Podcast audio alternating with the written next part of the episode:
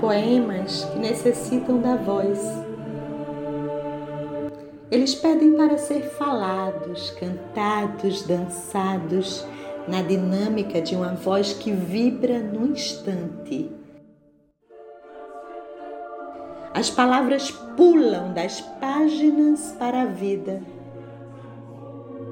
e dançam, dançam, dançam. É poema e é música, letra e som.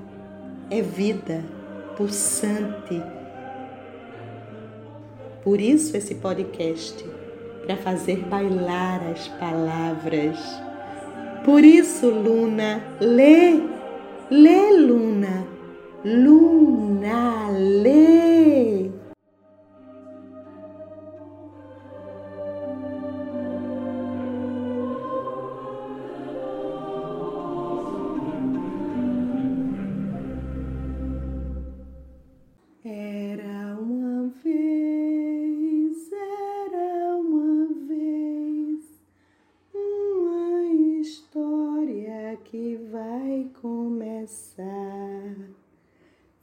Fechem os olhos, escutem o som que o mundo gira pro mundo mudar.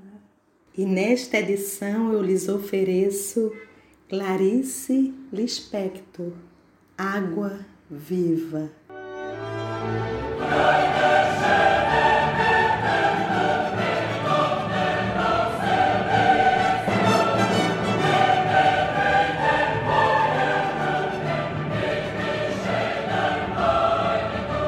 É com uma alegria tão profunda, é uma tal aleluia, aleluia, grito eu, aleluia que se funde com o mais escuro uivo humano da dor de separação, mas é grito de felicidade diabólica, porque ninguém me prende mais.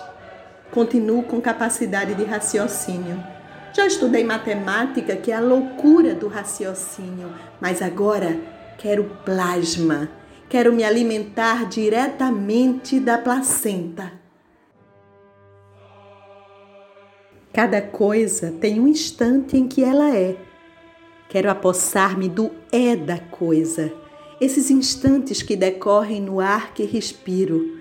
Em fogos de artifício eles espocam mudos no espaço. Quero possuir os átomos do tempo Só me comprometo com vida que nasça com o tempo e com ele cresça. Só no tempo há espaço em mim. A palavra é a minha quarta dimensão.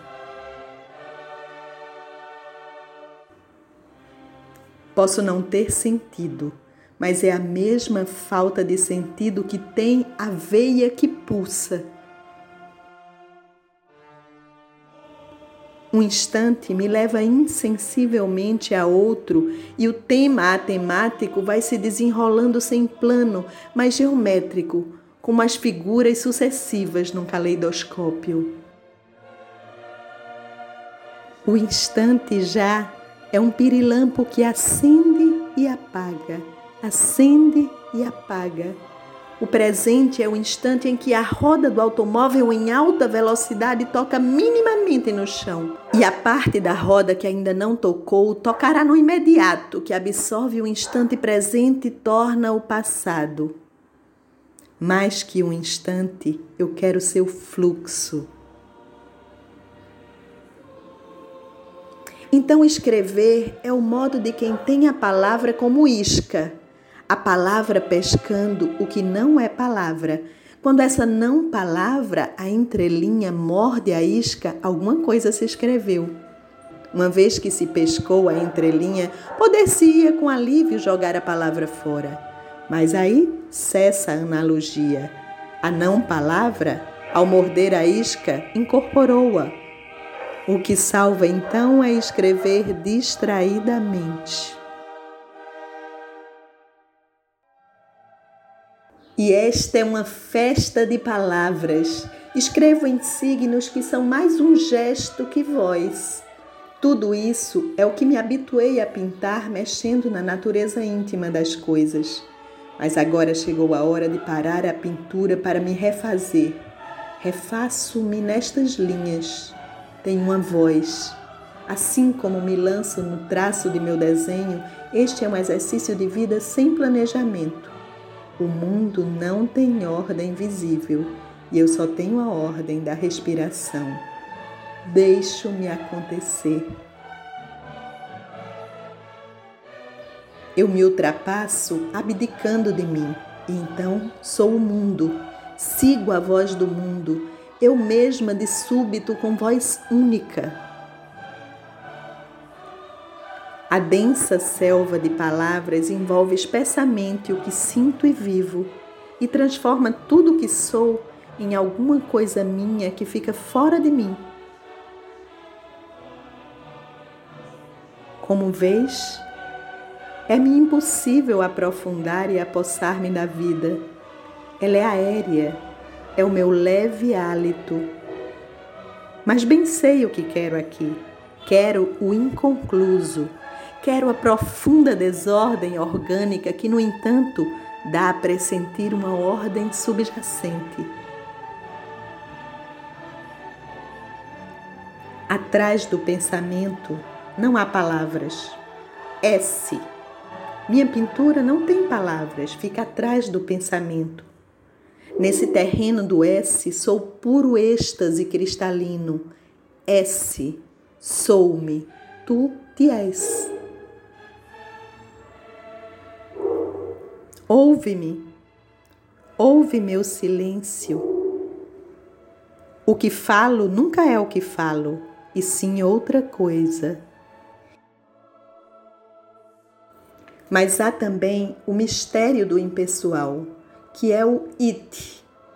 Eu tenho o impessoal dentro de mim e não é corrupto e apodrecível pelo pessoal que às vezes me encharca, mas seco-me ao sol e sou um impessoal de caroço seco e germinativo.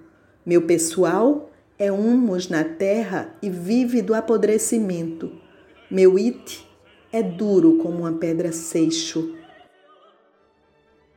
Vou parar um pouco porque sei que o Deus é o mundo, é o que existe. Eu rezo para o que existe? Não é perigoso aproximar-se do que existe. A prece profunda é uma meditação sobre o nada. É o contato seco e elétrico consigo, um consigo impessoal. O que mais me emociona é que o que não vejo, contudo, existe. Por que então tenho aos meus pés todo o um mundo desconhecido que existe pleno e cheio de rica saliva?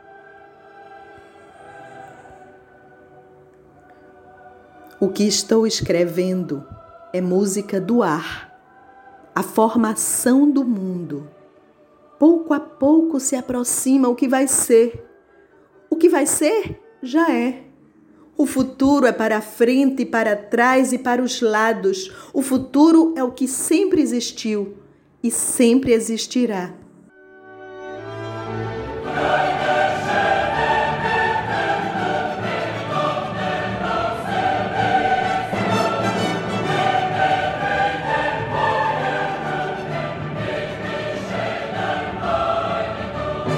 Estes foram alguns fragmentos de Água Viva de Clarice Lispector, no podcast Luna Lê, uma produção de Luna Freire, ou melhor, de Fabiana Coelho, sua metade corpórea.